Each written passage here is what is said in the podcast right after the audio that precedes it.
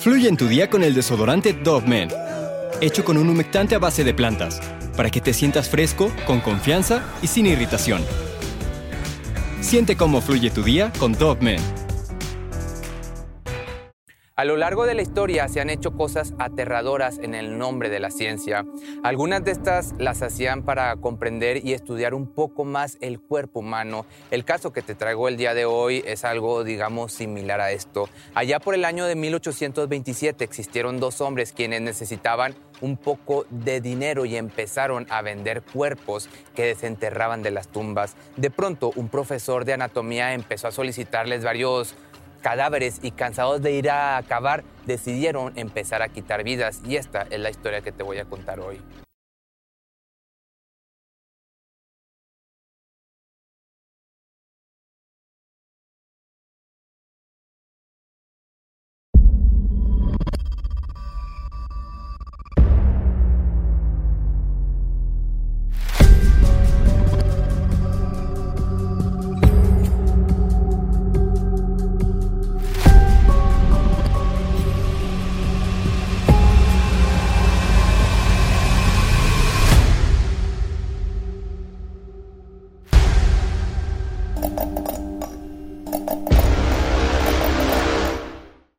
Todo empezó por un profesor de anatomía llamado Robert Knox. Él nació en 1791 en una familia de clase alta. Se graduó en el año de 1814. Estuvo un año en Londres en donde hacía sus prácticas en el hospital de San Bartolomé. Estuvo en el ejército por varios años hasta que solicitó un permiso para seguir estudiando medicina. Para el año de 1826 regresó a Edimburgo, en donde fue nombrado conservador del recién inaugurado Museo de Anatomía. Aparte de esto, abrió su propia escuela privada de anatomía. En esa época era muy común que cuando completaras tus estudios te dedicaras a dar clases privadas. Tuvo así mucho éxito con su escuela. Era tan solicitada que más de 500 alumnos fueron inscritos en los años que estuvo activo. Incluso, para que te des una idea, el famoso Charles Darwin fue estudiante, pero pues rápidamente se salió porque no era lo suyo. La escuela era muy buena y prestigiosa, pero empezó a tener problemas ya que la escasez de cadáveres le dificultaba seguir enseñando. Estos eran elementos para que sus alumnos aprendieran y practicaran con ellos. Cuando conseguía uno, ni se molestaba en preguntar por su origen, solo se aseguraba que estuviera en buenas condiciones para seguir estudiando. Y aquí es donde empieza la misión de los resurreccionistas. William Burke nació en el oeste del condado de Tyrone en una familia de clase media. Toda su vida se dedicó a trabajar y probar varios empleos. No se sabe mucho de él, solo que tuvo que abandonar a su esposa e hijos para emigrar a Escocia, en donde trabajaría como obrero, tejedor, panadero y zapatero. Su amigo y socio William Hurt también tuvo que emigrar hacia Escocia para trabajar de obrero. Se casó con Margaret Laird y los dos trabajaban para mantener la casa. Ya en el año de 1827, Burke se mudó con MacDougall, una mujer que había conocido en Escocia. En ese viaje, pues conoció a Her, su amistad comenzó entonces así crecer, pasaban mucho tiempo juntos y platicaban de muchas cosas de interés común. Fue así como una de las ideas que los conduciría por la senda del crimen surgió.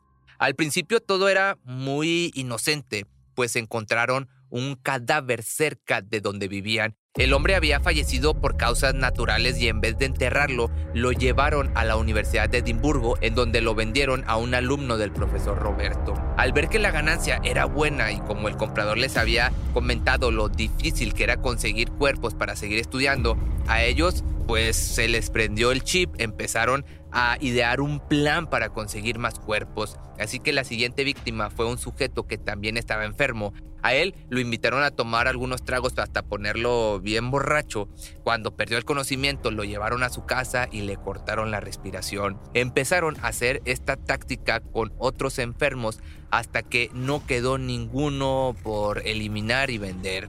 Al ver que, pues te digo, ya no quedaban personas en el hostal donde se estaban hospedando, tuvieron la idea de ir a los cementerios y desenterrar varios cuerpos para poder seguir con su negocio. Cuando Burke y Hare llegaron entonces con los cadáveres desenterrados, el doctor Roberto les dijo que no podía comprarles ese material ya que no estaba tan fresco como los anteriores. Después, los hombres se fueron pues con las manos vacías, pero con un nuevo plan en su cabeza. Para febrero de 1828 decidieron invitar a una mujer llamada Abigail Simpson para que pasara la noche con ellos cenando y platicando un poco. Le ofrecían tragos para así poder emborracharla y después ahogarla. Ya para el día siguiente llegaron con el cuerpo a la universidad en donde el profesor lo compró por 10 libras, casi el doble de lo que antes había pagado. Vieron que el doctor le gustaba que todo estuviera fresco y en su punto también se dieron cuenta de que emborrachar a las personas con whisky era una gran idea, pues este tipo de alcohol hacía que el cuerpo se conservara más. Burke conoció a dos mujeres de por la zona de donde vivía. Estas eran sus siguientes víctimas. Serían Mary Patterson y Janet Brown. Mientras ellos desayunaban, McDougall llegó a la casa y empezó a discutir con her. Mientras tanto, Burke intoxicó a Mary y luego la asfixió para así llevarla a la universidad.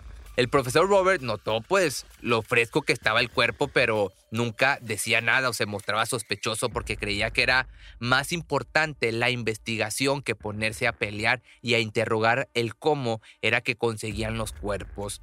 Una vez que el profesor Robert comenzó a impartir clases, uno de sus alumnos reconoció a la difunta Patterson. No le cuestionó nada, pues creía que tal vez pues no sé, se había confundido que simplemente había fallecido y fue donado a la universidad. Ellos estaban saliendo impunes de todo esto, los criminales, mientras que conseguían dinero fácil. La universidad de igual forma podía seguir progresando en los estudios del cuerpo humano. Era, te digo, un ganar-ganar. Era algo que estaba haciendo por la ciencia y el descubrimiento. Pues, de cierta manera.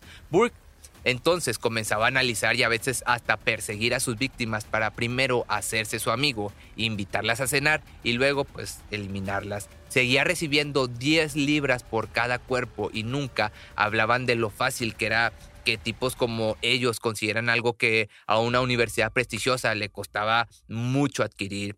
Hasta que una tarde, mientras Burke caminaba por las calles, vio una escena de una mujer siendo arrestada por ser indigente. Ahí Rápidamente se acercó y le comentó a los policías que él la conocía y se hacía responsable de ella. Agradecida a esta mujer por el gesto, le preguntó que cómo podía pagarle a lo que Burke le dijo que si le aceptaba una cena, su deuda estaría pagada. De camino a la casa, el hombre comenzó a asfixiarla con un trapo que apretaba contra su rostro para que no hiciera ningún ruido y así también quitarle la vida. Ya horas después la llevó para venderla al doctor Roberto. El comprador lo felicitó por lo bien conservado que estaba el cuerpo, así que ahora procuraba que los cuerpos tuvieran solo horas de haber sido pues mandados allá con San Pedro. Los siguientes desafortunados fueron una anciana y un niño. Estos fueron encontrados en la calle pidiendo limosnas y llevados a la casa de Barker, prometiendo comida y techo. De camino a la universidad, pues los eliminaban y cada uno fue comprado por 8 libras. Parecía que ya no necesitaban buscar víctimas porque varios venían al hostal a pedir asilo, así como Elizabeth Haldon, quien les había pedido ayuda para poder quedarse aunque fuera en el establo y dormir una noche ahí. Ellos con gusto aceptaron, pero pues ya sabes, en realidad solo tenían la intención de quitarle la vida y vender el cuerpo. Y fue así como otras tres mujeres pasaron por su hostal, las liquidaban para llevarlas frescas a la universidad. Siempre se aseguraban de que fueran personas necesitadas y sin hogar para que nadie pudiera reconocerlas y, el punto clave, que fueran frescos. Pero pronto tendrían varios errores. Uno de ellos fue el haberle quitado la vida a James Wilson, conocido como el Bobo Jamie. Era un joven de 18 años que al momento de ser atacado pudo defenderse, pero aún así terminaron quitándole la vida y vendiendo su cuerpo. Mientras la madre del pobre James lo buscaba, el profesor Robert o Roberto lo mostraba ante la clase para un nuevo estudio. Cuando esto pasó, varios alumnos reconocieron al joven que estaba siendo exhibido, pero Robert trataba de negar su identidad y les ordenó que siguieran atentos a la clase. Así que su última víctima sería Marjorie Campbell Doherty. Ella había sido citada por Burke diciendo que eran parientes y que sería un placer invitarla ya que su madre tenía ganas de verla. Una vez que la chica llegó a la casa, los hombres no pudieron hacerle nada porque había personas en el hostal. Cuando estos se fueron a dormir, Burke y Her decidieron cortarle la respiración, pero ella empezó a patalear, trataba de defenderse rompiendo algunas cosas a su paso. El escándalo fue tanto que lo escucharon los inquilinos que dormían, por lo que empezaron a sospechar de estos hombres que algo raro tenían. Ya a la mañana siguiente, Anne Gray, la mujer que había escuchado lo que había pasado la noche anterior, quiso entrar al cuarto de Burke, pero este todo nervioso no le permitió observar su recámara. Cuando cayó la noche, esta mujer junto a su esposo aventurero registraron la cama de Burke descubriendo el cuerpo de Docherty. Espantados por lo que acababan de observar, quisieron salir rápidamente de ahí, pero la pareja los atrapó y les dijo que les darían 10 libras si no iban a denunciarlos. Ellos se fueron sin que la mujer sospechara que realmente iban a denunciarlos. En cuanto llegaron, Burkiger les ordenó que se llevaran el cuerpo, fueron hasta la universidad para venderlo y por fin deshacerse de él. Pero en cuanto llegaron a la casa fueron arrestados. Al registrar los cuartos no encontraron ninguna prueba que mostrara que ellos habían sido los culpables de su desaparición. Pero una vez al ser enjuiciados, las declaraciones no coincidían con lo que había dicho McDougall. Declaró que la mujer se había ido por la noche mientras que Burke dijo que se fue a las 7 de la tarde. Los agentes recibieron un mensaje anónimo que decía que el profesor Roberto había exhibido el cuerpo de Docherty en una clase ese mismo día. Se le empezó entonces a investigar y cuando Angray fue a identificar el cuerpo, dijo que efectivamente era la mujer que había visto la noche anterior. Así comenzaron a registrar las cosas del profesor y en el sótano de la vivienda de Robert, que a su vez era la sala de disección de la escuela de anatomía. Ahí encontraron varios cuerpos. Esta noticia empezó a esparcirse y se tomaron fotografías de los cuerpos encontrados para que otras personas pudieran identificarlos.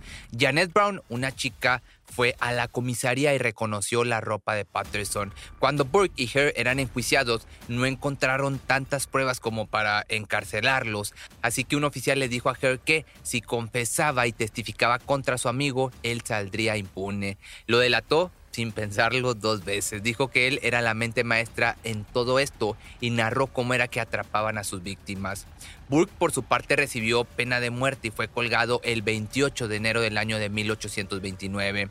Lo más irónico fue que su cuerpo también fue usado para ser diseccionado públicamente en la escuela de medicina. En esa época su piel comenzó a desaparecer y varios vendedores empezaron a ofrecer bolsas y carteras que decían que era de la piel de Burke a buen precio.